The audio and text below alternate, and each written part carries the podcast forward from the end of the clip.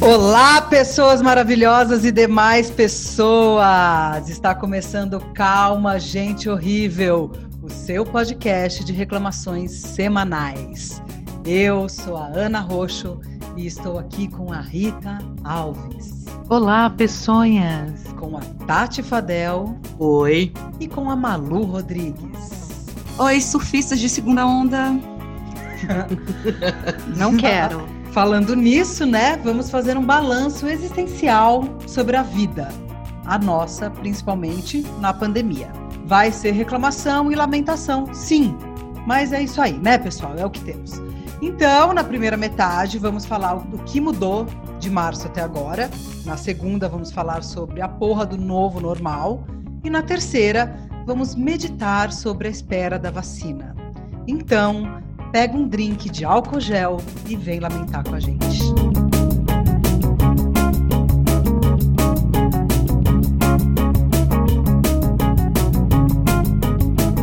Primeira coisa que eu queria comentar é que hoje, quando estava pensando no que fazer, eu sempre começo escrevendo aí essa, essa cabeça aí, né? E aí a gente fica falando do seu podcast de reclamações semanais, que a gente começou lá em setembro de 2019. A gente nunca imaginou que ia ser tanta reclamação que tá por vir, assim, por vir, né? Pelo amor de Deus. No É um muro de lamentações. É, gente, mas assim, enfim, já vou começar pela parte bonitinha, que é gravar o podcast é um dos poucos sentidos da minha vida, né? Mas bonitinho, olha que linda. Falando que a vida dela não tem sentido, mas tudo bem. Derramei uma lágrima aqui. É. Assim, para mim, é, tem sido, porque é o que eu tenho para fazer e às vezes eu tô com preguiça, e aí depois que começa é super legal. É. Só que às vezes eu falo, ah, eu tô com uma preguiça hoje de gravar. Mas aí quando a gente começa a gravar é legal e, e, passa a preguiça. Isso acontece muito quando com as lives também, né, Tati? A gente sempre é. fala, ai meu Deus, tem live, e a gente sempre fica melhor depois da live do canal. É. é, é verdade. Bom, eu ia começar fazendo esse balanço aí, né? Que eu tive várias fases, né? Lá no começo do ano eu tava, ai gente, que mania vírus, ai que gente, sabe, assim, meio negacionista um pouco. É, vamos parar de falar disso, eu lembro é, bem tipo, ai parte. gente, ai vírus disso. lá na China, para, ai, vocês são Só parar de falar que vai embora. É. tipo louca burra, né? Aí depois em março, quando fechou tudo, né, eu pensei, não, ok, nós vamos ficar uns 40 dias trancados em casa, e agora eu já nem lembro mais direito o que que eu tô fazendo, assim, eu não lembro mais direito o que, que eu tô fazendo em casa, mas não só em casa, sabe? Eu não sei o que eu tô fazendo na minha vida, assim.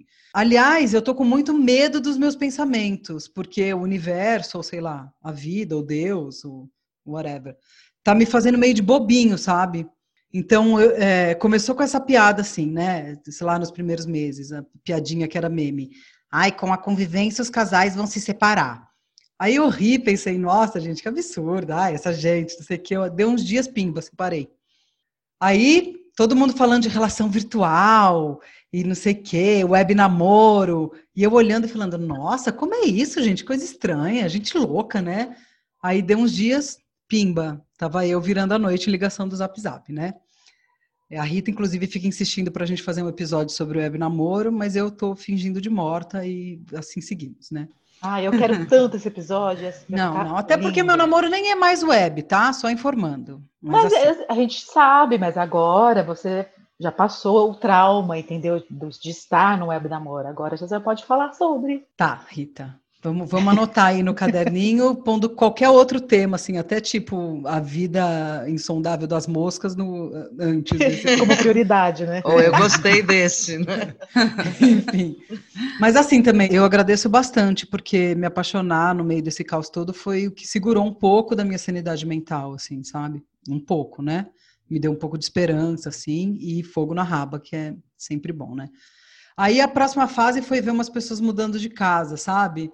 Tem uma amiga minha da Tati que mudou de casa, e eu olhando, falando, gente, é momento procurar casa, mudar de casa, fazer uma mudança toda, não sei o quê. Bom, pimba, catou eu com meia casa empacotada, mudança marcada, né? Eu tô assim, eu penso uma coisa e julgo, o universo esfrega na minha cara, assim. É né? o famoso cospe pra cima e cai na cara. Né? Nossa, né? Então gente, pensa muito. bem, viu? Pensa bem. Eu tenho um amigo que jogou búzios para mim, Eu não acredito em nada disso, mas né, ele falou: ah, eu sou pai de santo, eu sou isso, sou aquilo, vou jogar para você. Não é Búzios, é Búzios? É. É Búzios. Aí ele falou assim: olha, aqui tá o seguinte, você é boca de praga. Então toma cuidado com o que você fala, porque o que você fala acontece. Eu falei, credo! Pega essa lição, ô, ô, Ana. É, então, vai Oi. ver que eu sou também. Nunca saberemos, mas estamos sabendo, né? Aí da outra fase foi assim, que eu vi as pessoas todas desesperadas porque não fazem exercício físico. Aí eu olhando e falando, nossa, gente, que gente motivada, né? Eu tô ótima, imagina. 12 horas de cadeira maravilhosa, mas nossa, eu, eu sinto meu corpo se atrofiando aos poucos. Você comprou a bicicleta? Não, não comprei bicicleta, mas comecei a fazer yoga por Zoom, viu? Comecei, aliás, beijo para Cris, que é nossa apoiadora aqui. Sou sua fã, muito obrigada. Maravilhosa, estou fazendo yoga por Zoom. Claro que eu só fiz uma até agora, não sei como vai durar, mas né, o importante é começar, pessoal. né? Daqui a pouco tá tirando fotinho no espelho. Não, isso não vai acontecer, gente. Eu ganhei uma bike faz dois meses e ainda não, não montei nela. Uma hora porque tava muito calor, muito calor não dá. Depois Aí começou a deita, chover chuva, sem parar, né? fez frio, também não, Não dá. dá. Tem que fazer um clima ameno para eu poder circular com essa bike. Quando faz clima ameno, você fala, ai, mas tá um dia tão bom para ficar aqui sentada, não vou andar. Para né? tomar uma cerveja, É, hoje não é dia de exercício. Então, assim, eu odeio esse discurso de aprendizados do Covid, mas eu tô tendo, sabe, uma sessão de lições de humildade. É, é vrá atrás de vrá. É muito assim. Eu nunca senti tédio na minha vida, sabe? As pessoas falavam, ai, tô com tédio. Eu falava, vai, arranja o que fazer. Mas agora eu te- sinto muito tédio. Eu nunca entendi pessoas, por exemplo, que falam, ai, eu não consigo me concentrar na leitura, é difícil me concentrar, não sei o quê. Aí cá tô eu com a concentração assim de um paramécio, sabe? Assim, de um, sabe, uma planária, não consigo. Inclusive, eu tô lendo um livro agora, assim, cada vez que eu retomo o livro, eu tenho que voltar duas páginas, porque eu esqueci o que veio antes. Aí eu não concentro É. no que eu tô lendo, eu largo. Aí no dia seguinte a mesma coisa, volto duas páginas, não concentro, assim. De modo que no começo do mês eu tava na página 93, agora eu tô na 52, entendeu? Eu tô num ponto que eu tô abrindo a revista Caras e pensando, nossa, que leitura complexa, gente. Pois é. Não entendi nada. Não, mas eu nunca tinha tido essa experiência assim de desler um livro, sabe? Não tô avançando, eu tô retrocedendo no livro. Então eu tô me sentindo muito burra. Eu tô enjoada de live, eu tô enjoada de ver live, eu tô enjoada de fazer live, mas enfim, né, gente, é o que temos. Eu não aguento mais ficar em casa e eu também odeio sair de casa. Eu queria usar uma metáfora linda agora, sabe? Assim, que eu sou uma borboleta em seu casulo e sair batendo as minhas asas, tal qual fênix renascida no fim de tudo isso. Mas eu nem sei mais se vai ter fim, sabe? Eu não sei nem mais o que é fim, não sei, conceito de fim, eu não sei mais o que é. Eu tô burra mesmo. As coisas começaram a perder um pouco de sentido, assim. E eu não sei se vão, vão voltar a ter sentido. Pelo menos não o mesmo sentido que tinha, sabe? Então, assim, além de burra, eu tô brega, como vocês podem perceber. Eu também queria dizer que eu não sei se um dia eu vou conseguir voltar a usar sutiã ou calcinha. Manterei vocês informados, tá? Mesmo se vocês não quiserem, prometo manter vocês informados. Eu voltei essa semana a usar, viu? É, que você tá nessa agora, né? De Tô. motivada, se vestir para trabalhar, se vestir para fazer vários nadas, né? Né? Ridícula. Assim, tem outro problema também. Eu cozinho bem, eu gosto de co- cozinhar, mas eu enjoei da minha comida. Eu não aguento mais meu tempero, não, nunca aguento. O iFood chega aí? É, não. Puta merda. E então esse isolamento é a pior pimba na gorduchinha que eu já tive na minha vida, literalmente, né? Tá horrível. Eu não sei o que fazer. Nossa, há anos eu não escuto isso, Ana, pelo amor de Você Deus. gostou do Pimba na Gorduchinha? É para denunciar a minha idade. Ontem eu lembrei, sei lá por quê, que alguém me lembrou do Salsifufu, gente, do Papai Papudo. pô, Falei, nossa, eu tô muito velha, cara. Pandemia, você não tem que pensar, você tá burra, você pensa no quê? No Salsifufu. Na vovó Mafalda. Né? Como escreve salsifufu?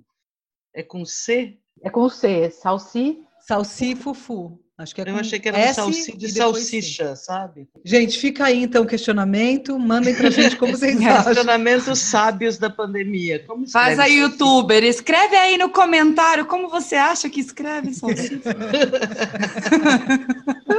Vocês lembram da Beth Guzzo? Sim, que era filha da Lembro. vovó Mafalda. Filha da vovó Mafalda? É. A Beth Guzzo que tinha uma música muito intrigante. A gente ela- faz amor no caminhão. É, mas tinha uma parte da música que falava assim: aí eu abro a porta quase seminua. E quase seminua sempre me intrigou, gente, porque assim, ou ela tava completamente vestida, ou ela estava pelada, né? Assim. Sempre fiquei intrigada com essa letra. Quase seminua, ela podia estar com uma roupa de esquina. Então, sabe, igual a rolê, tipo, bem, bem encapotada, assim, ou pelada completamente, né? Quase seminua. Ih, vocês estão vendo que eu tô ficando burra mesmo, é isso que tá acontecendo. Isso me lembrou o, o tweet do, do, do PMDB, que agora é MDB que eu vi, que é Nós somos radicais de centro. Ah, é, não, radicais de centro. Também. Bom, depois que o general lá falou que o Bolsonaro estava criando uma espécie de comunismo de direita, é, a gente pode esperar tudo, né, na É. vida. É, vamos lá. Para mim, no começo, eu, eu tive muitas crises de ansiedade, de vertigem, estava numa onda meio virginiana, sabe? De achar que eu estava infectada, tomando vários banhos por dia. E o que eu acho maluco é que eu meio desencanei, sabe? Dessa, o que foi acontecendo foi es- esses dias eu pra- qua- quase entrei na farmácia sem, sem máscara. Eu saí do carro sem a máscara. Então, essa coisa da gente se acostumando com, uma- com- essa situação de caos e vai meio perdendo medo, né? Parece que, que tudo foi perdendo essa dimensão meio surreal, assustadora, de É filme louco, né? hollywoodiano e tal, e passa a ser uma casualidade, sabe? Tipo, ah, vamos lá, né? Vai que a gente arrisca. Então per- perde essa dimensão e, e passa a ser uma coisa meio casual. Eu não estou correndo riscos, não estou aglomerando, estou indo para o boteco e tal, mas me levou a pensar o quanto a forma como as políticas públicas durante essa pandemia acabaram moldando, ou as não políticas públicas na pandemia, a atitude do presidente da República, é, esse negacionismo todo, etc., durante tanto tempo, foi moldando uma espécie de porra. Já que não existe nenhuma perspectiva de que isso possa parar em algum momento, o que, que eu vou fazer? Sabe? Aí dá uma desencanada. É uma, é uma, eu acho que eu nunca tinha experimentado tão vivamente o quanto a postura e, as, e a, a postura política mesmo das lideranças do Estado de alguma maneira acabam modelando um modo de vida da gente. A gente vai meio se ajustando, porque senão a gente enlouquece, né? Eu fiquei um pouco assustada de perceber isso, quer dizer, que se eu tenho ainda alguma sensibilidade, paraná, paraná, a gente che chegou um momento que a gente fala, não dá, sabe, é impossível, vamos lá, vamos arriscar, entendeu? Vamos fazer coisas que eu não estava fazendo antes, correndo algum risco, é, é muito louco, né? Como se a gente vai. Se, eu não, já que eu não confio no Estado, eu vou confiar no quê? Na sorte, na providência divina. Eu não, não tenho, eu não tenho escora, não tenho amparo. Eu acho que essa sensação foi, eu fui me acostumando a isso. Eu acho que isso é o desastre. E teve, na verdade, eu não tive, por exemplo, essa sensação de que todos os dias são o mesmo dia, que várias pessoas queixaram, né? Por quê? Porque teve uma quantidade tão brutal de coisas na vida profissional que me deixaram, primeiro, excessivamente ocupada, né? embora eu tenha dado menos aulas do que eu daria presencialmente, o trabalho em torno aumentou muito e, querendo ou não, eu tenho meus horários, né? Então, eu sei que é segunda, porque eu dou aula no escola tal, eu entro às 8h15, saio. Tadarã. Eu sei que é terça-feira, porque eu tenho tal aula. Eu sei que é quarta. Porque, e eu acho que isso dá um rumo, né? dá um parâmetro. assim. É, é, mas, assim, é, você é uma das pessoas privilegiadas que não ficaram desempregadas, né? Pois é, tive uma redução salarial significativa.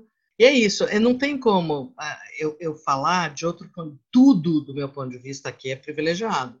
Quer dizer, eu tenho um computador, eu tenho uma internet de banda larga, eu trabalho em escolas em que as, os jovens têm isso também, e então as preocupações eram de outra ordem. Mas se a gente tem algum tipo de sentimento, de, de percepção social, a gente sabe o desastre que foi.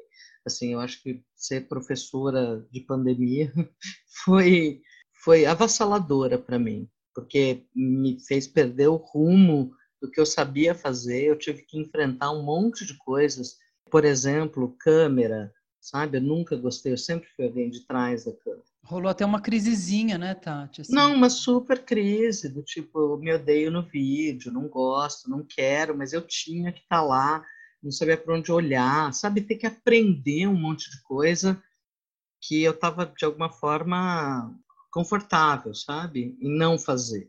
Fora isso, teve a história do mestrado, teve um, eu tive, eu fui avassalada, fui atropelada por excesso de coisas para fazer né? O que me deixou, num certo momento, despreocupada do que eu tinha que pensar, assim, sobre a pandemia, porque tinha tantas coisas da ordem do cotidiano, tantas coisas, sabe, prova para corrigir, aula para preparar, o slide para montar, atividade não sei das plantas e tal, que me sobrou tempo para ficar indignada com o absurdo, né? Eu acho essa loucura que aconteceu, esse desvio de foco porque teve, eu tive que criar esse outro cotidiano, como todo mundo teve de alguma maneira, mas para mim foi um cotidiano profissional. Todo mundo que acompanha o podcast sabe o quanto isso é muito central para mim. Então, de início era uma coisa emergencial, temporária. Depois eu estou com a sensação de que tudo sempre foi assim. Esse mal-estar, sabe? De que é a mesma coisa do risco da, de sair que vai se perdendo. E agora eu tenho a sensação de que sempre foi assim não é mais novo, que sempre foi desse jeito. Eu já peguei a manha de como faz. Então, se continuar desse jeito, ok, sabe? Dá uma espécie de uma desesperança de que as coisas vão se modificar e de alguma maneira se acaba aceitando quando você normaliza isso, você normaliza o absurdo, você normaliza a violência, você normaliza o precário, Tá tudo naturalizado. Coach diria que você, na verdade, é uma pessoa resiliente. É, pois é. Pois é, pois é. Mas o lance é o seguinte, eu estou me sentindo, de fato, nos últimos tempos, absolutamente sem forças para ficar indignada com o que eu deveria estar tá sentindo, sabe? Eu acho que eu deveria estar tá muito mais puta, muito mais perturbada, muito mais incomodada do que eu tô. Eu, de fato, tô assim, tá, o que, que eu vou fazer? É isso? Então vai, né? É, tá, vai, né? E assim, eu tento resistir a isso, sabe? Eu tento falar, não, isso não é normal, não é normal eu estar achando isso, não é normal eu estar negociando dessa forma, não é normal eu estar sentindo isso, isso não é normal. Viver desse jeito não é normal, estar em sala de aula virtual não é isso.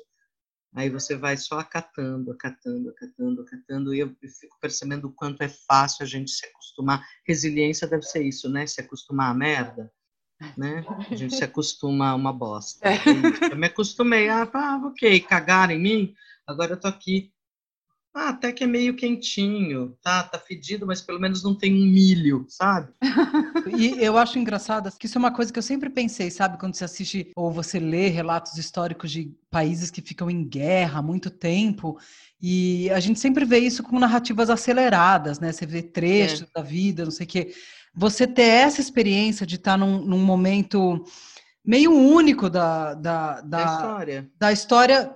É, todos os momentos são únicos, né? Porque a história não se repete. Mas esse negócio, assim, de você ficar pensando, sabe? Como que se readapta ao cotidiano? Como que essas pessoas conseguiram? Aí você vira e fala, tá aí. Assim que as pessoas conseguiram. Porque também, se a gente fica obsessivamente com esse pensamento, isso não é normal, isso não é normal, isso não é normal, como é que se vive? E no fim das contas, a gente tem que acordar todo dia e, sei lá, como a Rita, pôr uma roupite e fazer alguma coisa, ou como eu, ficar de pijama. Nunca mais. Minhas roupas, eu, a gente acha que nem serve mais, né? Não sei lá. Nem sei onde elas estão, para falar a verdade, se eu já empacotei ou não. Mas é, o que eu acho, assim, incrível é que eu fiquei todo esse tempo meio isolada e meio não isolada, porque eu trabalhei durante dois meses, né? Na pandemia e depois voltei para o isolamento. E aí, no dia do meu aniversário, eu senti esse ímpeto de, ah, hoje eu vou sair, vou ver pessoas, vou tomar um drink, foda-se. E esse choque, né? De, putz, eu poderia ter feito isso antes, talvez. Não precisava ter sido tão certinha, entre aspas. Assim, meu aniversário é 31 de outubro, né, no Dia das Bruxas. E aí o aumento começou, né, do número de pessoas internadas novamente nos hospitais, justamente no momento em que eu falei, ah, também vou dar minha saidinha. Aí agora estou aqui reclusa novamente. Olha lá, pimba na gorduchinha em você também. pimba na gorduchinha. Aí a Rita, não, não, já voltei para casa, pode parar, já não saio mais, eu juro. Foi sem querer é, querendo. Foi sem querer querendo. E assim, o que me causou bastante estranheza mesmo foi de observar assim, o bar era um balcão grande, o bar é bem pequeno, e eu imaginava o quê? Que as pessoas iam manter o distanciamento umas das outras, e isso não acontece, cara, ainda mais depois que você toma umas biritas. Comigo aconteceu de eu ficar isolado, porque eu fui sozinha, não pretendia confraternizar com ninguém, fiquei em pé do lado de fora do bar. Mas o pessoal estava todo enfurnado lá dentro, rindo a beça, conversando, se abraçando, se beijando, e aquilo estava me dando assim. Os perdigotos voando. É, eu ficava pensando, se a gente está falando em cima do drink que ela vai trazer para o bebê? então, assim, aí eu coloquei na balança e falei, cara, não vou sair mais. Porque se for para sair com esse grau de tensão, prefiro ficar na minha casa. Não, eu não alcancei ainda esse, esse grau de desencanar e falar, não, vamos tentar se readaptar. Eu tava com esse discurso, né? Vou me readaptar. Não, mas eu acho que nem tem por que desencanar. Não tem, não tem, não pode. Não, desencanar né? sim, tomar cuidado, né? Como todo mundo fala, que eu odeio essa frase. Ai, com todos os cuidados. Com todas as precauções. É, hoje eu fui ao mercado, por exemplo, e, uma, e a menina passou atrás de mim com a máscara baixada falando. Eu falei, isso mesmo, fala, cospe nas minhas costas, inferno. Ela olhou para mim. Porra, bicho, põe a máscara. Ela nem falou nada, ela colocou e, e, a vida seguiu, entendeu? Mas é isso, você tá lá se protegendo, tomando todo cuidado, aí chega o filho da puta e fala com, nas suas costas, sabe? Aí cheguei em casa, coisa que eu não fazia há tempos, que ia chegar desesperado para tomar um banho. Então, quando isso começou, eu achava que duraria algumas semanas, que não seria esse grande acontecimento. Né? Errei, e quando eu falo de março, parece que eu estou falando de um outro ano distante, que já passou. Para mim, o tempo passa muito rápido, independente do que eu estou fazendo, o que me fez reavaliar as minhas teorias sobre o tempo. Antes, para mim, quanto mais ocupada, mais rápido o tempo passava. E quanto mais eu queria sair logo do trabalho para ir trepar com o crush, mais o relógio engasgava. Então agora eu não faço nada disso. Nem trabalho formalmente, nem trepo, e o tempo passa rápido é um grande dia da marmota acelerado, ao contrário dessa impressão que a Tati tem, de que cada dia é um, como eu não estou no trabalho formal, isso se perdeu. Então fica um dia emendando no outro. Então, assim, eu tenho trabalhado em vários trampos é, frila, né? O que é muito diferente de estar sem trabalho, graças. Mas como eu faço os meus horários, então é assim, eu emendo o dia com a noite, troco a noite pelo dia. Então eu estou tentando me organizar melhor, mas ao mesmo tempo eu penso, ah, Vamos aproveitar que tá toda essa zona mesmo aí fazer do jeito e fazer do jeito que eu acho melhor. Porque assim, eu lembro que no episódio de trabalho eu reclamei justamente disso, da questão do horário, de ter que horário para comer, de ter horário para acordar. E é justamente isso que eu estou me cobrando agora para me reorganizar. Olha que coisa. Pimba na gorduchinha. Pimba na gorduchinha. Esse é o nome desse episódio. Pimba na gorduchinha. Ai, que merda, bicho. Enfim, então, essa semana eu comecei a acordar mais cedo, né? Eu tomo banho, me arrumo como se eu fosse trabalhar para deixar o dia mais produtivo. Olha lá, motivada! Oi, capitalismo! então, assim, anos trabalhando em empresas me deixaram assim, né? Tem um sargento interior que berra comigo todo dia para eu trabalhar. E eu sou adepta da procrastinação produtiva, ou seja, eu faço um monte de coisa de menor importância para evitar o de maior importância que geralmente é um trampo chato. Quem não, né? Aí eu viro Imagina. faxineira, sabe? Eu, é. Ah, eu já vou fazer faxina. Aí eu fico aquele negócio, mas Rita, e aquele prazo, Rita? Aí fala, ah, não, mas esse banheiro não pode continuar desse jeito.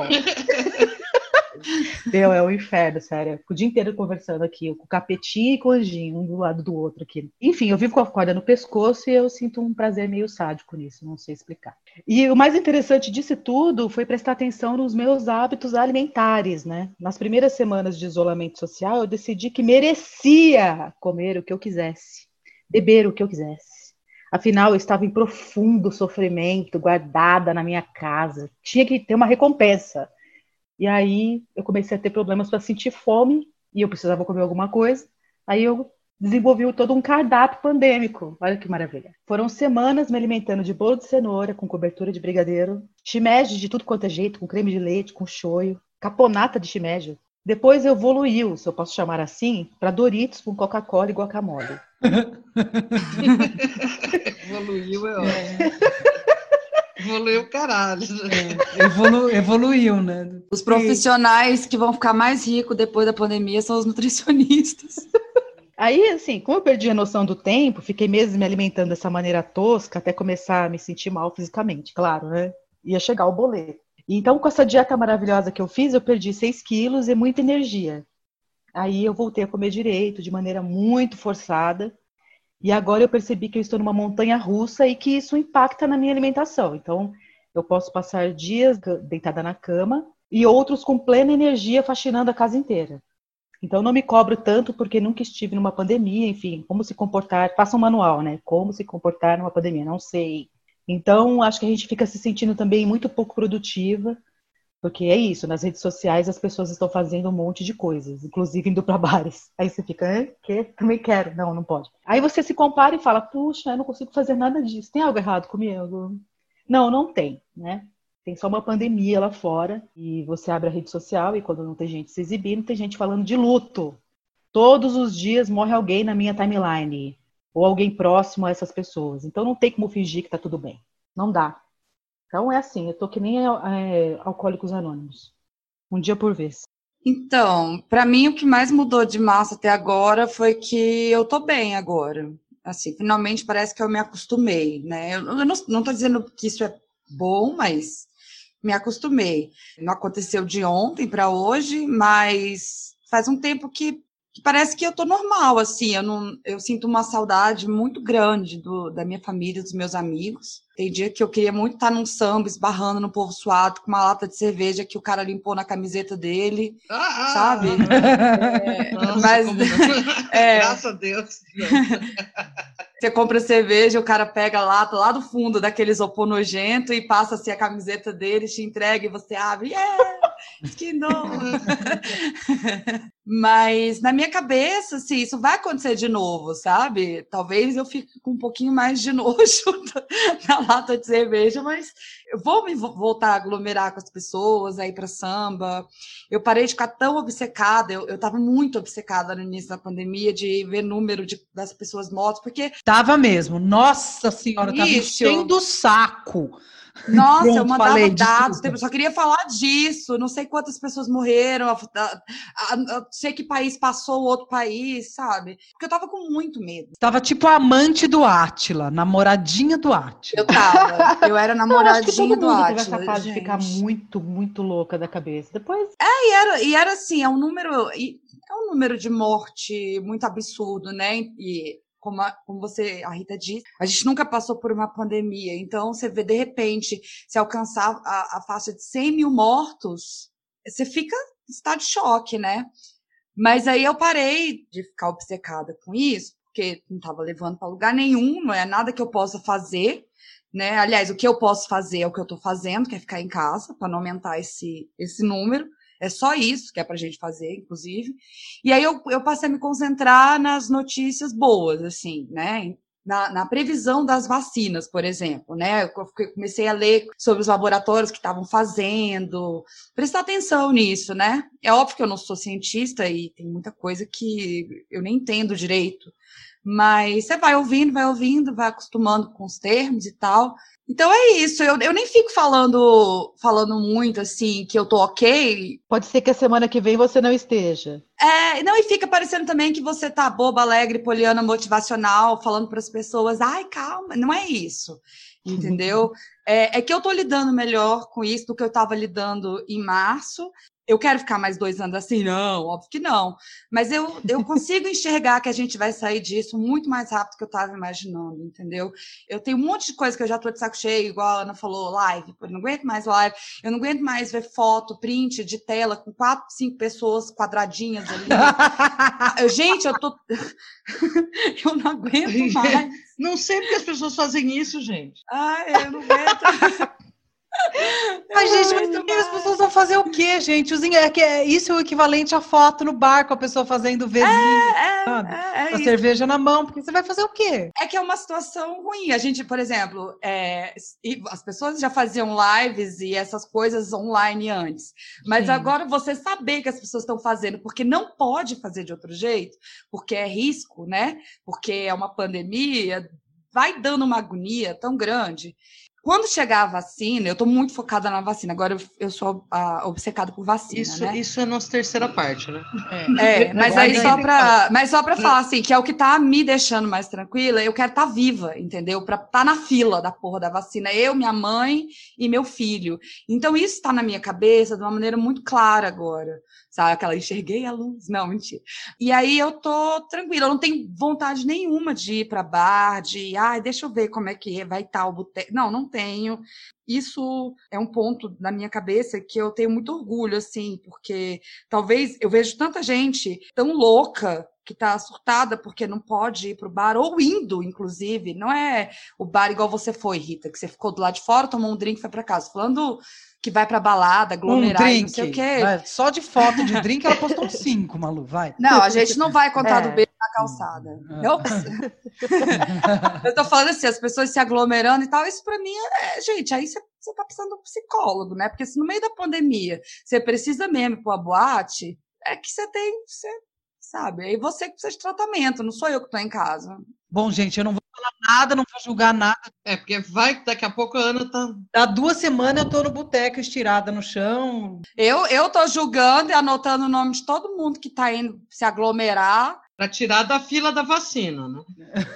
pra, eu vou falar, não, esse aqui tem que ir lá pro final da fila, porque tava, tava ontem lá no, na porra da, do, do funk lá, do frevo, do caralho a quatro, e Assim, eu, eu, eu, fico com um pouco de nojo quando eu vejo também. Tem essa questão, fico com nojo da pessoa. Falo, nossa, essa pessoa não vou encontrar tão cedo. Mesmo depois da, mesmo Ai, depois gente, da vacina. tirando foto de rostinho colado. É, um pouco demais para mim. Não, é. Eu julgo sim, não vou falar, ai, não julgo, gente. Não, eu tô só falando que eu não julgo para o universo ouvir, ó, não estou julgando, mas é mentira, eu tô julgando. Ah, tá. Chega de pimba na gorduchinha. Já, não quero mais pimba na Tô julgando silenciosamente. Boca de praga. Tô julgando silenciosamente sim, entendeu? Tô julgando sim, até por, por conta disso que a Rita falou, as pessoas continuam morrendo, aí você tá lá vendo a pessoa mó triste porque o tio morreu, porque não sei quem morreu, aí você desce a timeline, tá lá a outra, ai, a gente não aguentou, estamos aqui, no... ah, vai tomar no cu. Não aguentou, você tem problema? É impressionante, Qual é, é o problema, cara? Estou julgando silenciosamente, falando num podcast. mas é só, é super só entre a gente, entendeu? Super, nossa. É só entre a gente aqui. É. Fica Nosso entre eu, você e a internet, né? Tá bom. É, só aqui.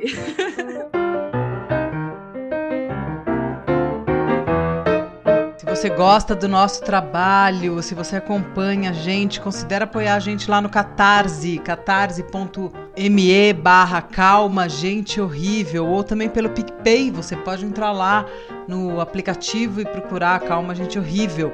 Ou então manda esse podcast para alguém que você acha que vai se sentir conforto em ouvir nossas reclamações. Espalhe a palavra.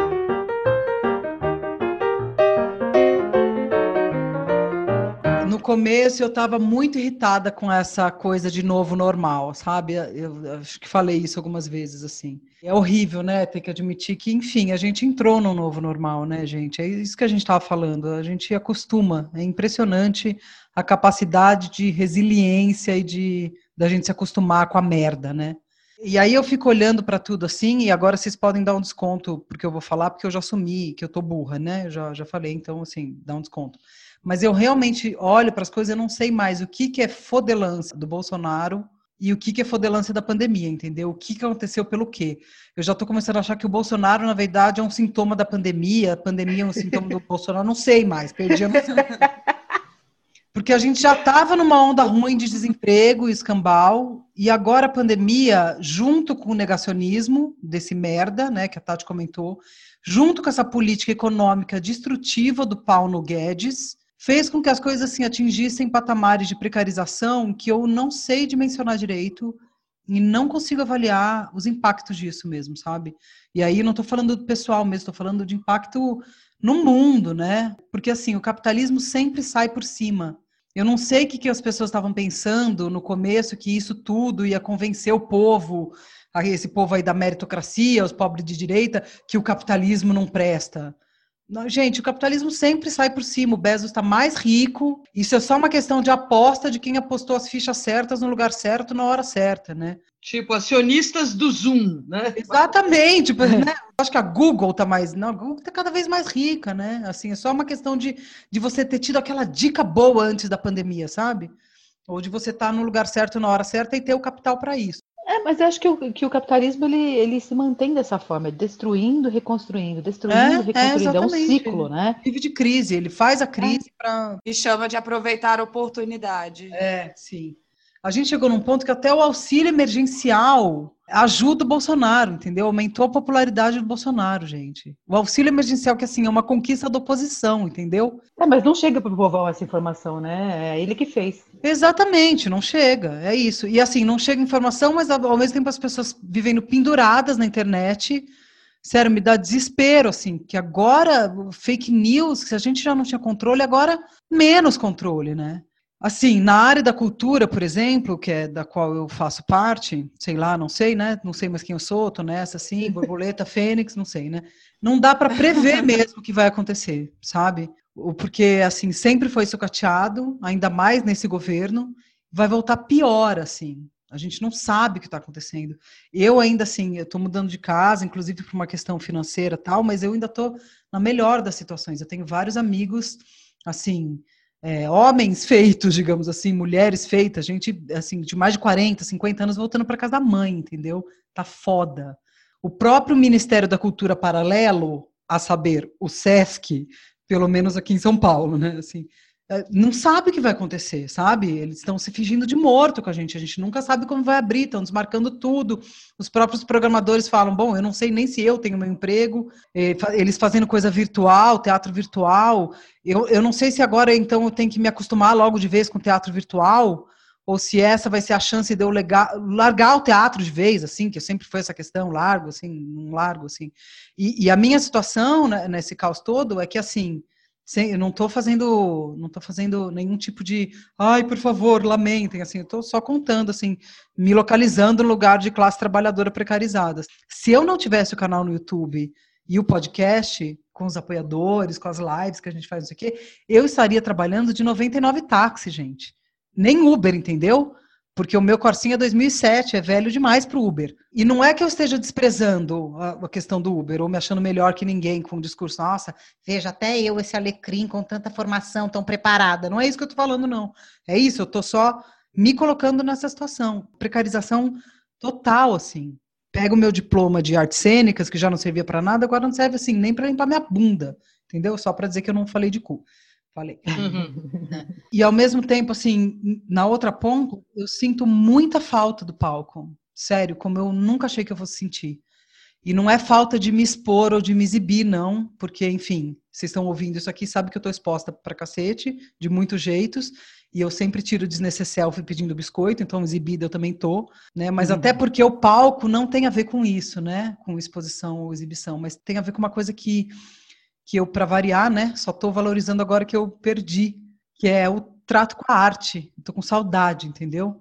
Com aquela sensação deliciosa da luz da plateia baixando, assim, o terceiro sinal, meu coração na boca, a respiração mudando, os dez passos que eu dou em direção à minha marca, a luz acendendo, ardendo meu olho, a plateia silenciando. Tô com saudade, gente, muita saudade. Eu nunca achei que fosse sentir saudade disso. Eu nem gosto de ser atriz, entendeu?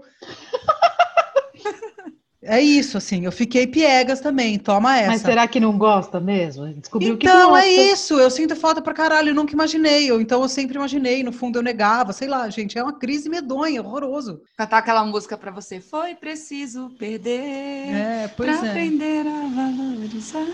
Não, e fora que, assim, isso é muito louco pra mim, porque isso aqui, assim, trabalho, né, a gente, no, no episódio de trabalho, eu falei, eu trabalho em casa, eu tô acostumada, não sei o quê, é, sempre foi meio minha vida normal, entendeu? Entendeu? Eu nunca saí muito de casa. Eu não sou da balada.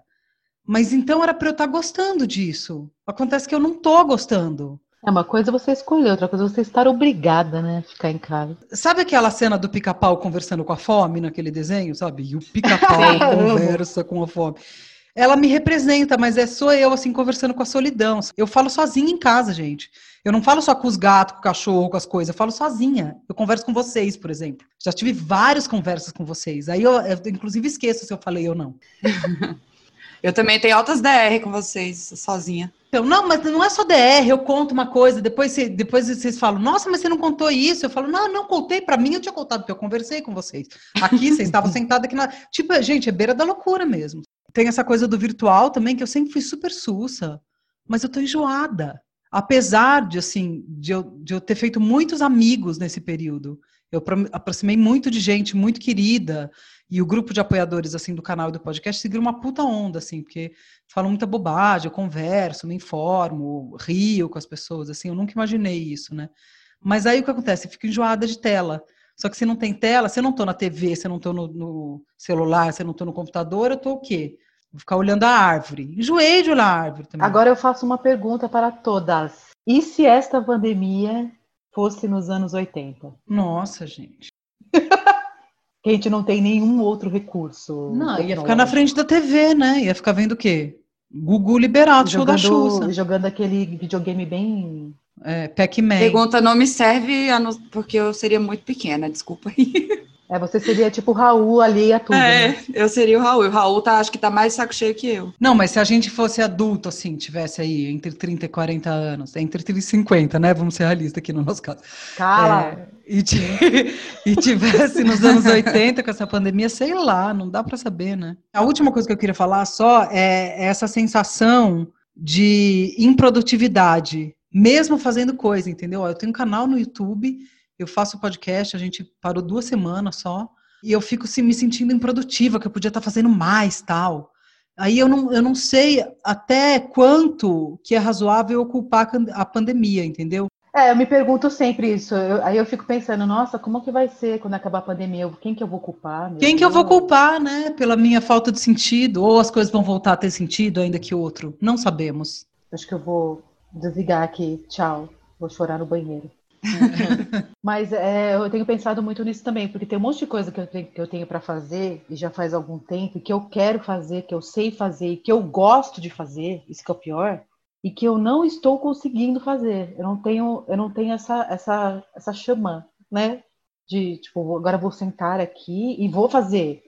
Às vezes eu começo e aí, não sei, vai me dando um, um desânimo mesmo, uma falta de energia. Aí eu ocupo o meu notebook, que é uma bosta, que não funciona direito, a cadeira que, não, que eu não tenho, que eu não comprei uma cadeira, é, uma cadeira decente. Eu preciso me sentir confortável, porra. E aí, só que daí eu vejo que, sei lá, acho que eu não, eu não tô confortável comigo mesmo. Tá foda, tipo, tudo dói, parece, as costas doem. Aí tudo é um, tudo é um pretexto para falar, pô, não tô sentada aqui fazendo o que eu gostaria de estar fazendo, porque, porra, eu tô zoada da pandemia, aí eu jogo pra pandemia. Mas pode ser outra coisa também, só vou saber quando acabar. Precisa acabar logo, viu? Pra descobrir rápido. Eu tentei implementar, né, o novo normal na minha vida.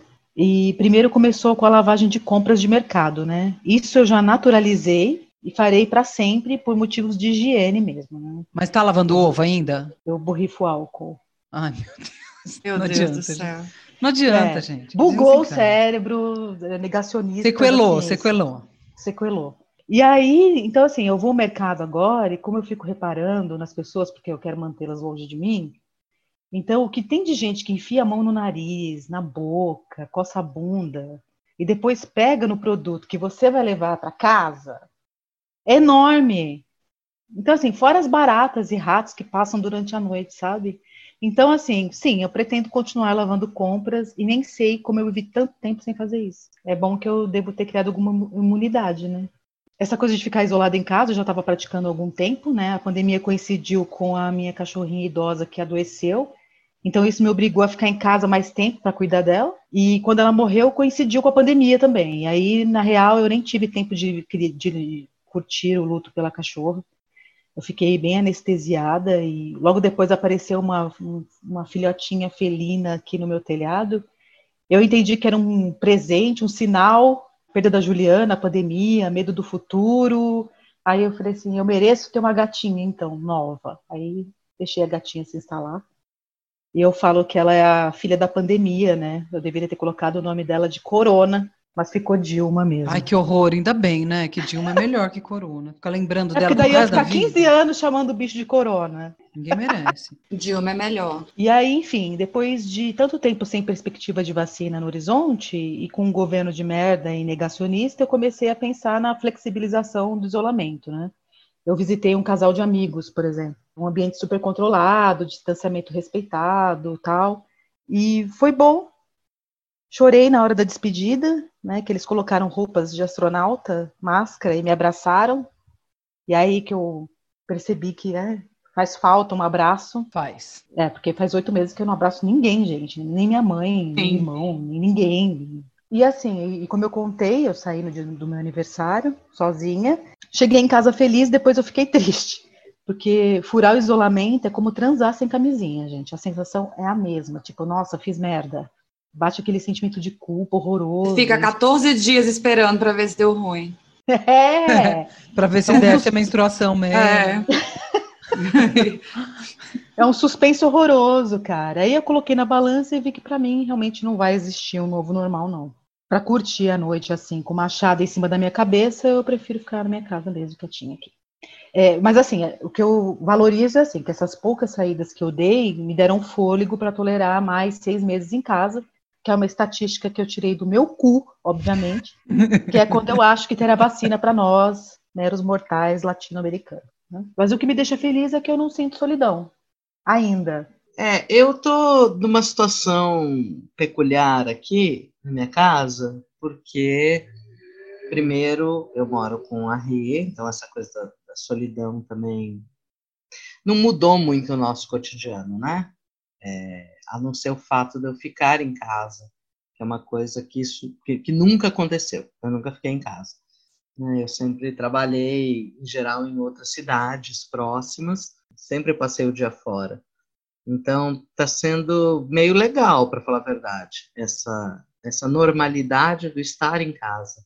Não ter que acordar 15 para 5 da manhã para pegar uma hora, uma hora e meia de estrada para ir trabalhar, sabe? Isso foi uma vantagem. Eu estava até conversando com uma amiga sobre será que eu vou conseguir o ano que vem ou quando voltarem as aulas, se voltarem as aulas presenciais, porque as escolas já estão dizendo que não vão voltar plenamente o ano que vem. Será que eu vou conseguir dar sete aulas seguidas em pé, andando, dez aulas no dia?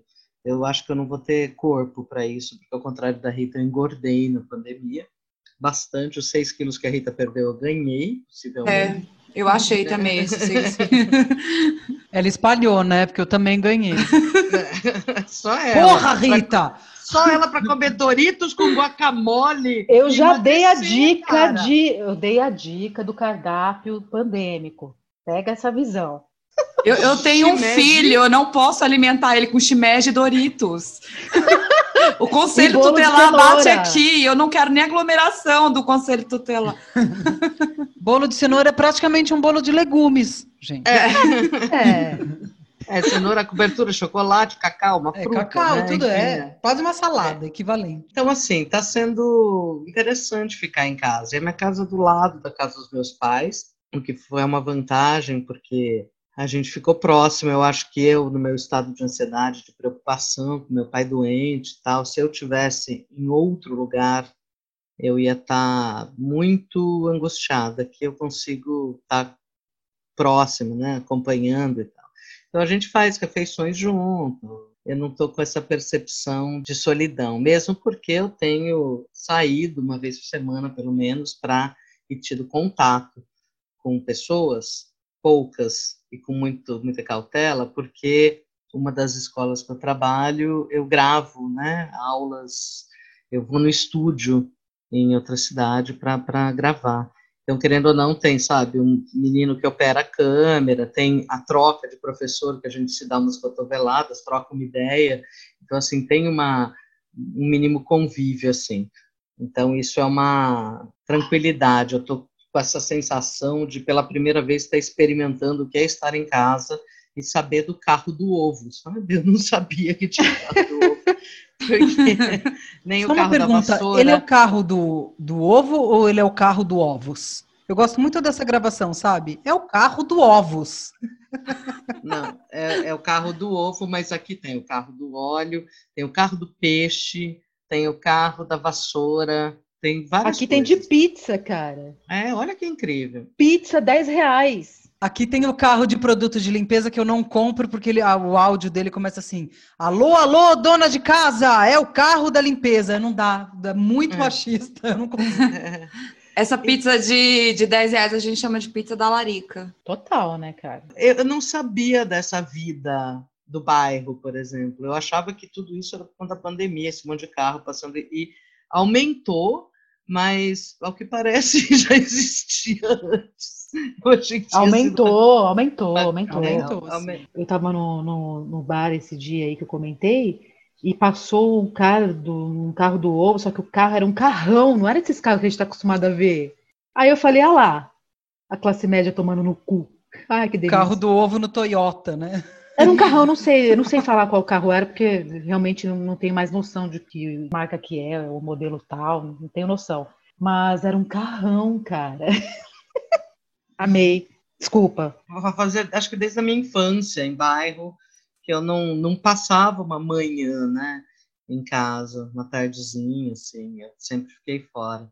Então, isso está me dando uma outra experiência também, de, com a casa, com a relação, de estar aqui, dormir até sete horas da manhã, eventualmente, fazia muitos anos que eu não sabia o que era dormir até sete da manhã tirando fins de semana. É, no dia Pobrezinha. da semana não tinha. É, é a vida de 90% da população. Sim. O que está me pilhando, de fato, é que essa, essa pandemia, esse tempo todo, eu estou lá participando de trocentos treinamentos, de soluções educacionais para ensino à distância, sabe? Eu, eu caio, às vezes, num pensamento um pouco conspiratório de que esse papo de implantar ensino à distância para educação básica já era uma coisa que está fervendo aí desde essas reformas no ensino médio. Tava muito Sabe? engatilhado, né? Estava muito engatilhado. É, não dá para negar que eles, né, tiveram uma sorte E danada. né? aí, essas grandes redes estão surfando de fato nessa onda e a gente está tendo que encarar a educação básica com EAD com a maior normalidade do mundo. E assim, na minha timeline, por exemplo, de Instagram, de- só aparecem as grandes empresas, milhares de empresas com ferramentas para educação online, educação digital. E eu sou uma professora muito old school, sabe? Eu acredito e gosto, que eu sempre gostei muito. Foi outra coisa, era outra, outra história de, de sala de aula, de interação, de conversa. E tá muito, isso está muito, muito, muito ruim. Primeiro, o pensamento da, de, de como a gente aprofundou a desigualdade na educação com essa história da EAD. É, Sempre houve, ah, obviamente, uma, uma fossa separando educação privada de educação pública, mas eu agora, essa pandemia, acho que acentuou muito para qualquer pessoa com um mínimo de sensibilidade, isso é um sofrimento, Sim. essa percepção. E a outra é, cara, vamos ter que encarar isso, sabe? É, já já nos planejamentos que nós estamos começando a fazer para o ano que vem é quais as ferramentas digitais, o que tem que fazer, é ensino híbrido, é para todo um linguajar próprio, um novo vocabulário que entrou aí na, no nosso cotidiano e para mim tirando completamente a graça da vida, todo o meu amor por escola, por educação, etc está absolutamente congelado, paralisado, porque tem, tem o que eu gostava, o que eu sempre gostei da, da educação, do ensino, morreu esse ano. Está muito difícil.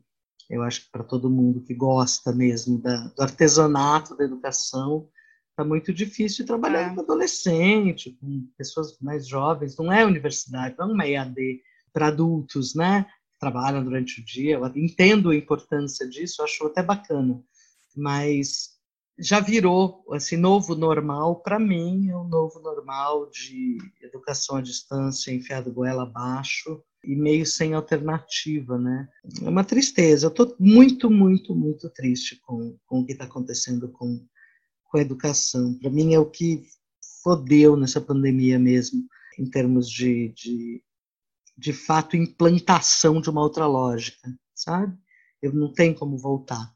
Isso não vai ter como voltar. É, né? eu acho isso muito triste também, Tati. Acho que você está certíssima. E é uma das coisas da precarização também que eu não sei, porque assim, é, os professores empurrados para isso, agora eles vão ter que correr atrás de formação, né? Vocês vão ter que correr atrás de formação para conseguir fazer isso direito e, e as escolas aproveitam para empurrar outras atribuições. Então, assim, de repente você tem que fazer material didático para EAD que é diferente e que as escolas não vão comprar. Tipo, ah, professor, faz aí do seu jeito com o discurso, né?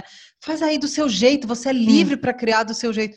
É uma merda, né? E sem, e sem incluir que isso aí teria que ser um trabalho remunerado, está fazendo trabalho didático. Não, e com uma, uma, uma história de que a gente, a gente tem que começar a fazer um, um tipo de papel, por exemplo, de se preocupar, porque essa coisa da educação à distância tem uma peculiaridade, sabe? De como fazer esse outro do lado de lá da tela se engajar com o que você está falando, etc. A gente não tem esse preparo. Isso, isso existe, existe uma toda uma, toda uma área de estudos de design instrucional, etc. E eu sou uma professora de ensino médio, de, de português, de redação, tem outro tipo de dinâmica. Não, e aí você tem que entender de câmera, de ring light, de, de como olha para a câmera, de como compartilha a tela, de como faz slide, o que, que é canvas, que como mexer no Photoshop. Gente, é, é assim, é, é um tanto de coisa que estão empurrando goela abaixo mesmo. É, e, e... Que eles não tinham como e agora pronto, tem como. Agora, daqui a pouco, sabe que nem começaram a pedir Excel, de repente, em tudo quanto era currículo, você tinha que dominar Excel.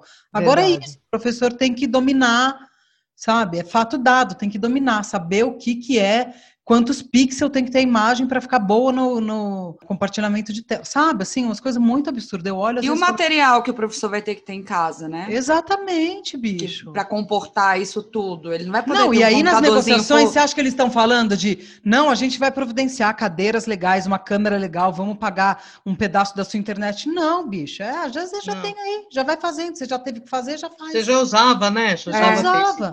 E um distanciamento, né? Esse, para mim, esse distanciamento social, distanciamento não, uma, um aprofundamento da diferença, que vai se refletir agora nos vestibulares, no Enem. Eu acho que é uma situação muito trágica e com todo mundo falando que a gente não está trabalhando, né? A gente tem que ouvir esse. Agora os professores vão voltar ao trabalho. É. Isso é tão emocionalmente, foi emocionalmente muito desgastante.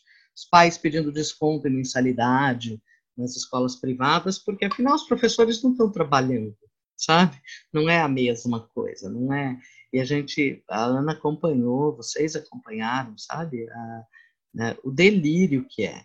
É uma coisa de varar à noite fazendo coisa, fazendo, descobrindo e enfrentando um monte de, de descobertas duras, assim, e, e, e para nada, para a gente ser visto como alguém que passou oito meses do ano sem trabalhar. É. é uma merda. Mas é o um novo normal.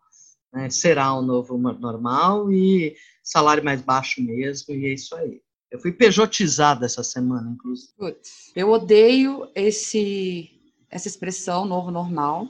E eu tenho também sentimentos conflituosos com relação a isso, né, que chamam de novo normal, porque assim, Primeiro, falando da parte mais técnica, digamos assim, do, do novo normal, que é a questão do novo protocolo de higiene das coisas, eu estou bem adaptada, eu acho que tem muita coisa que eu vou manter, mesmo depois que acabar, que tiver todo mundo vacinado, como, por exemplo, deixar o sapato de rua do lado de fora, que era uma coisa que eu, que eu já queria fazer há muito tempo, mas sabe quando você pensa na logística, mais gente em casa, e aí nunca lembra. E é uma coisa que eu quero manter agora, ter o sapatinho de ficar em casa, né? O chinelinho e o sapatinho de ir para rua. Usar máscara, uma coisa que faz muito sentido você, quando está doente, né, com uma gripe, sair com a máscara mesmo, para você evitar contaminar as outras pessoas. O que, que, é isso, Rita? Eita. Sorry. Seus cabelos é da hora? Tava tá tocando Mamonas essa cena? Foi um stories, gente. Perdão. Nossa, gente, no novo normal pegou você, hein, Rita? É. a pessoa tá com a bunda de fora, com, cara, com a cara na bunda dela, assim, e tá tocando Nossa. essa música. Eu não entendi nada, gente. Mas é, é isso. Vamos deixar para lá, pandemia. Novo normal, novo normal. É tudo muito normal. complexo. Eu nem vou comentar e julgar, porque daqui a pouco eu tô Exatamente. publicando stories assim. que susto, cara. Desculpa, Malu, vai lá. Depois reclamam que a gente corta Malu, não sabem por quê, né? É. Olha aí. Enfim, esse negócio de lavar as compras, né? Óbvio que vou ter essa neurose toda quando as compras chegar, mas eu já, por exemplo, nunca abri um enlatado sem lavar antes, entendeu? E, e agora isso vai se estender para outras coisas. Um cuidado, mas não tenho problema com esse novo protocolo de higiene. Para mim é, é ok. Eu acho que é bom para a civilização. Mas esse, o que estão encaixando em novo normal, que é tudo isso que a Tati falou e, e a Ana também no início, fingir, por exemplo, que todos esses, esses problemas que a gente está tendo com o governo começaram a acontecer agora, entendeu? É, esse, essa semana a cesta básica atingiu é, 940 reais, uma cesta básica. E o, o despresidente diz que é culpa da pandemia, que é culpa do fica em casa. Entendeu? Que a batata. A gente tá comendo muito. Tá o preço que tá é. por causa da, do fica em casa. É, se junta um monte de medidas absurdas e chama de novo normal culpando a pandemia, e a gente sabe que é mentira. Né? A gente vem se fudendo desde 2019, que a coisa não tá boa, que esse governo não faz nada, a gente, todo mundo sabe disso, quer dizer, pelo menos a nossa bolha, né? Que tem o um mínimo de, de senso crítico. Não estou falando quem fica lambendo as botas do, do, do Bolsonaro, mas e aí é isso, é a EAD, é a precarização do, do trabalho, diminuição, diminuição dos salários, entendeu? Que estão querendo encaixar nesse novo normal, que é enfiar no nosso cu e botar a culpa na pandemia. E aí eu acho que você querer lavar as suas compras para o resto da sua vida, com ou sem vírus, é massa, entendeu? Agora você achar que é ok a gente encarar isso como normal, se fuder, não, não dá, né? Então, eu não sei como é que a gente vai fazer quando acabar isso tudo para resolver essas coisas, né? Ou se vai ter, de fato, como resolver tudo que está sendo feito agora durante a pandemia, porque as pessoas não estão nem saindo, obviamente, para se manifestar como a gente poderia estar tá fazendo. E isso não é normal, não dá para chamar esses desmandos do governo de novo normal. Não dá para chamar precarização de novo normal. Isso não é novo normal. Mas é isso, né? Eu acho que a, pandemia foi uma desgraça tão grande que é isso que eu comecei a falar no começo. A gente perde um pouco a dimensão que a gente já estava muito fodido com o Bolsonaro. E isso, isso faz a gente ter um isso. trato com a vida prática, que aí às vezes você, você até esquece um pouco do Bolsonaro, se é que isso é possível, mas é porque você está tendo que lidar com tanta coisa ali você fala, ah, bom, também daqui a pouco eu penso no Bolsonaro. E aí ele ganha com isso, né? Uma merda. Sim. Uma merda.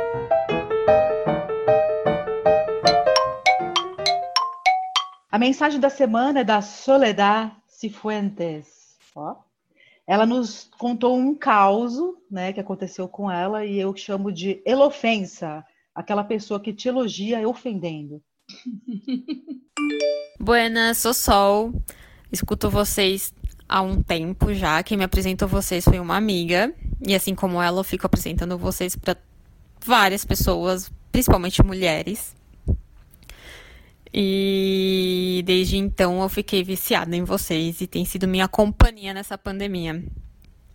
Eu tenho um ritual de escutar vocês depois do almoço. Tipo, eu já tô trabalhando no escritório, aí, mas mesmo sem estar no escritório, no home office, eu tenho um, um ritual que vocês me acompanham no pós-almoço, no cafezinho pós-almoço. Escutando esse segundo episódio do Mito da Beleza, eu tava rindo sozinha porque eu lembrei de um caos que eu levei um fora há um bom tempo atrás de um carinha que eu tava saindo. E que eu vi ele, tipo, a gente tava saindo, de repente eu vi ele com outra pessoa, ele tinha dado um ghosting assim, eu vi ele com outra pessoa. E aí fui conversar, tipo, ah, que legal que você tá com alguém, né? Tipo, seria legal você ter me avisado. E aí ele mandou um fora que eu fiquei, tipo, no começo eu fiquei assim, isso é um fora ou um elogio? Que ele virou e falou, olha, sabe qual é o teu problema? É que o teu problema é que você tem pouco corpo e muita mente. Eu, oi? Ele é, você se preocupa demais com a tua inteligência, com em aprender, e você esquece do teu corpo. Eu, assim, tipo, isso é um elogio ou é um fora pra ficar triste? Porque de verdade, assim, desde pequena, é uma coisa que sempre para mim foi um elogio, talvez por eu ter um privilégio de ter uma família bem esquerdista e de mulheres que as gerações são feministas, é que me chamem de inteligente. E para mim, ele ter falado que eu me preocupo demais com a minha mente foi uma coisa que eu falei, cara, tipo, obrigada, tipo, tá, se você tá me dando um fora eu ficar triste, você acaba de me dar o fora pra eu ficar mais feliz nessa vida. Era esse o caso que eu queria contar para vocês. Mas isso é muito comentário de macho, gente. Eles, eles dão um jeito de diminuir a nossa autoestima pra gente querer pegar ele, entendeu? Porque só uma pessoa com autoestima muito baixa vai querer pegar esse tipo de macho. Ainda bem que a, que a Soledad maravilhosa, espero que ela tenha dado um height nele, um height catar.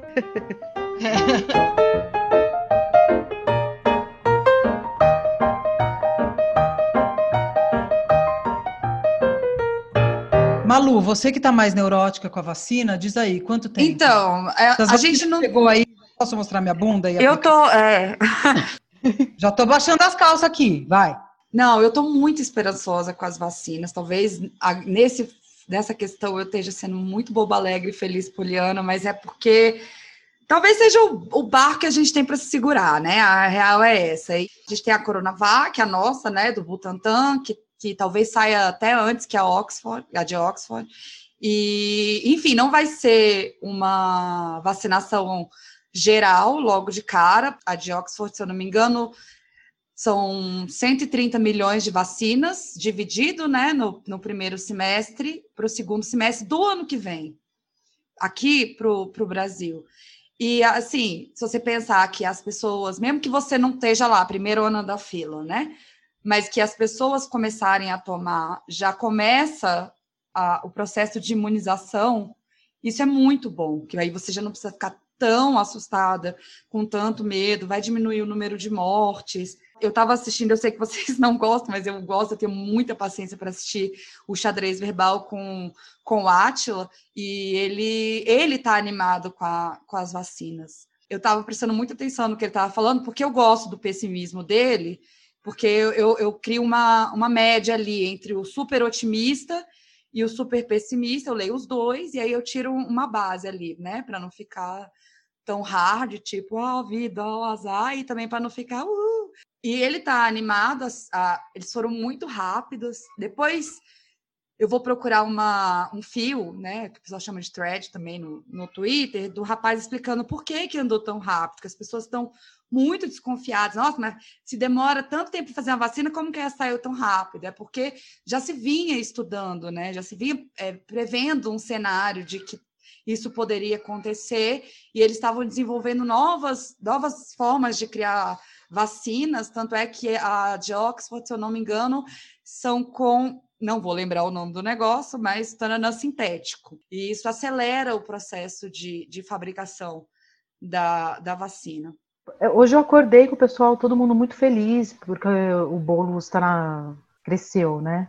E aí eu vejo esse negócio da, da, da, vacina meio assim também, tipo, tá todo mundo muito feliz e eu tô mantendo a minha expectativa baixa, porque eu não quero sofrer quando virar o jogo, se virar. Exatamente, falar... ter esperança é uma merda, gente. Ter esperança é, é o boleto. Eu lembro da esperança depois... que tinha do Haddad vencer e a frustração Exatamente. que foi. Exatamente, então assim, eu fico bem.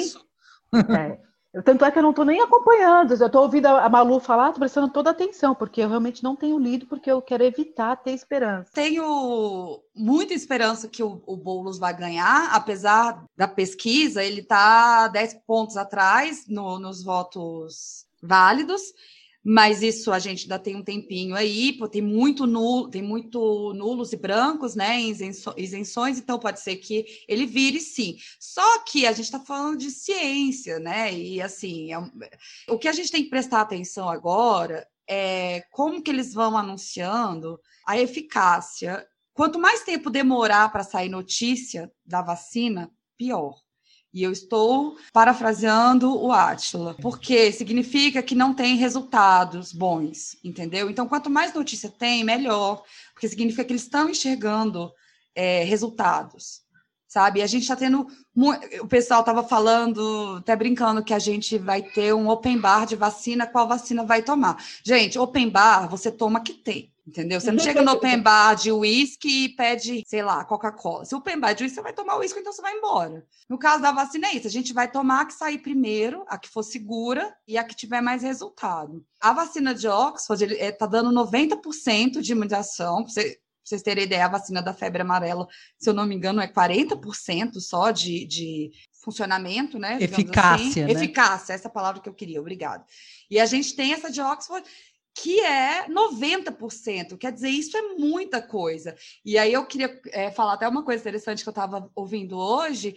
Ela, essa imunização tão alta foi descoberta sem querer, porque eles aplicaram, por isso que ela tem duas doses. Eles descobriram que, a, que essa aplicação em duas doses é que aumenta a eficácia né? E foi sem querer, eles começaram, eles vacinaram as pessoas quando eles viram, eles tinham vacinado errado, tinham vacinado só com meia dose. Aí eles pensaram assim, ai meu Deus, e agora o que a gente faz? Cancela, não sei o quê? Ah, vamos dar outra metade, chama esse pessoal de volta. E aí eles viram esse resultado maravilhoso. Então, assim, outra outro acidente da ciência, entre aspas, né? Como foi, por exemplo, a penicilina, e, e que deu super certo. Então é isso, eu acho assim, eu entendo vocês eu, eu entendo, assim, a gente tem que botar o pé no chão e, enfim, nada do mundo que está acontecendo leva a gente a pensar em otimismo, né? Mas eu, eu, eu acho que se tem alguma coisa hoje que é para você que você pode se apegar de uma maneira positiva é a vacina. Tá bom, vou acompanhar então. Eu acho que a vacina também andou mais rápido, Malu, porque também, além de novas técnicas, eu também sou bem otimista quanto a isso. Teve um esforço, uma cooperação internacional Sim. importante, né? É, hum. Eu acho, eu não sei, eu sempre me animo com isso. Eu posso ser uma iludida, mas eu gosto de pensar que existe uma colaboração. Um interesse mundial, né? É. Eu acho que tem uma discussão aí que precisa ser feita, que está sendo proposta para alguns lugares. O Brasil e alguns outros e os alguns países ricos não que, não querem, mas é uma discussão proposta sobre a, o livre acesso à vacina, ou seja, o não patenteamento da vacina, né, uma quebra aí de patente já para que possa haver uma imunização em massa no mundo e os países pobres não sejam obrigados a ficar dependendo de custeio inviável, né? O Brasil se colocou contra essa essa ah, resolução. Claro, né? Está sempre ah, do lado errado. É, eu sempre penso no que significou a quebra das patentes que aconteceu na época da, do, do coquetel anti-HIV e o quanto, de alguma maneira, parece que é, é mesmo uma pontinha né, de, de esperança de que, por no meio desse caos todo, de repente existe, existem organismos que colaboram internacionalmente e de repente tem gente que está propondo e está pensando politicamente que não, não haja essa essa exclusividade de da Pfizer, por exemplo, lucrar milhões com vacina, né? É o que países ricos possam vacinar suas populações antes. Eu acho que é uma discussão que a gente, tem, a gente tem que ficar atenta, porque, inclusive, o Brasil está se posicionando contra. O Brasil, como país rico, é. não quer ter livre acesso não, à vacina. Então, o, acho que a parte mais pessimista para a gente aqui do Brasil, que envolve a vacina, é exatamente o é. governo. É. Quer dizer, tudo é, de, de né? ruim que pode acontecer com relação à vacina não tem a ver com a ciência, com a vacina chegar e ela funcionar. Tem a ver com tudo que o Bolsonaro vai fazer para atrapalhar, como por exemplo essa merda que ele fica falando de que a vacina não vai ser obrigatória. A gente sabe como é que funciona a vacina, sabe? Ela precisa ser obrigatória, as pessoas precisam se vacinar para que a imunidade de rebanho funcione essa coisa de comprar qual vacina, quer dizer, ele fica sabotando a nossa vacina, chamando de vacina chinesa, que é a vacina feita no Butantan. É a vacina. Se ainda fosse na liberdade, né? É, é, é. Mas ela é em colaboração com o laboratório chinês, né? Sim, sim, é em colaboração com o laboratório chinês. Assim, eu vejo um imenso meme do Chico Buarque, entendeu? Vacina, sorrindo. Bolsonaro. Bolsonaro. É, é, exa é, exatamente isso. Eu acho que é politicamente é essa força que a gente precisa ter, a oposição, a esquerda, os progressistas. Eu acho que a, a base do Bolsonaro vai ficar latindo, como ele sempre faz, e o Bolsonaro vai ficar mugindo, como ele sempre faz, mas esse é um assunto muito maior do que o Bolsonaro, e, e eu acho que ele vai perder qualquer coisa para ser votado, ele vai perder na Câmara, no Congresso, ele vai perder no STF. Ainda mais porque ele não tem o Trump agora para ficar é, fazendo. É, exata, para ficar fazendo negacionismo com ele. É. Fazendo, mas, mas deixa então, eu contar uma coisa engraçada. É uma coisa, acabei de ler isso, que a esposa do número 3, do Pequeno, falou: não sabia, a pequena Geórgia vai tomar todas as vacinas. Aí, falaram para ela que tinha um movimento anti-vacinas, ela falou: Nossa, não sabia disso, essas pessoas são retardadas. são, inclusive seu sogrão, né? É, é. seu casamento foi arranjado? Você não é. viu o noivo até o dia? É. E não leu nada sobre ele, minha filha? Eu até ah, fiz um assim, print para mandar para vocês. É um lampejo ah. de lucidez né, na sua família, é isso? É, então, eu achei, me deu assim, de repente a Malu estava falando isso, eu vi a notificação do UOL, falei, nossa, olha só, parece que tem, o céu está se abrindo, sabe? I can see clearly now the rain is gone, sabe? Muito obrigada, Malu e Tati, que vocês deram um pouco de esperança, né, Rita Negativa? Isso. Deram um pouco de esperança no meu coraçãozinho. Agradeço vocês. Viu como o podcast anima e dá sentido à minha vida? É isso, gente. Fique em casa, tá quase, tá quase lá. Falta menos do que faltava. Falta pouco. tá bom. Quero indicar um filme argentino chamado Medianeiras. Ele tem tudo a ver com os tempos de isolamento social porque fala disso também, da solidão e das ferramentas tecnológicas de comunicação. Fala das consequências dessas transformações sociais e tal. Então, o filme conta a história do Martim, um homem que vive isolado em seu apartamento. Ele é web designer, ele faz tudo pelo computador, evitando contato com o mundo externo. E Mariana, que é uma arquiteta que acabou de sair de um relacionamento longo, que também se refugia dentro de casa. Eles vivem no mesmo quarteirão e trocam mensagens por um bate-papo online, mas nunca se viram pessoalmente. E mesmo cruzando pelas mesmas ruas, ambos não conseguem perceber um ao outro. O filme também retrata a depressão, a fobia e tudo com muita leveza e um certo humor. Então, dou cinco petralinhas. A trilha sonora também é bem bacana. Aê, hoje não teve filme meia boca. É, ela, ela, ela é. Eu nunca mais vou conseguir ouvir a, a, Rita falando de filme sem lembrar da de porra, é o único podcast que indica bom, filme bom. Gente, eu ria tanto, eu ria merda, mas assim, sim. Eu depois eu fui ouvir de novo, eu tive crise de riso. É, foi boa mesmo.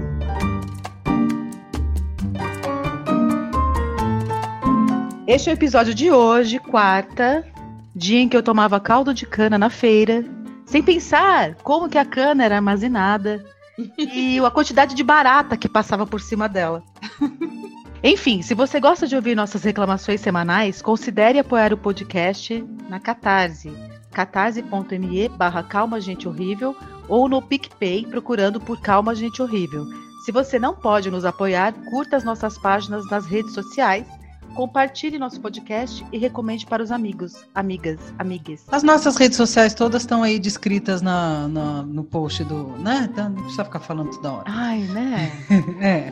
Assim, o nosso design gráfico é da Cláudia Intátilo. E se você quiser entrar em contato com a Cláudia, o e-mail dela é claudia@editoradearte.com.br. Calma, gente horrível.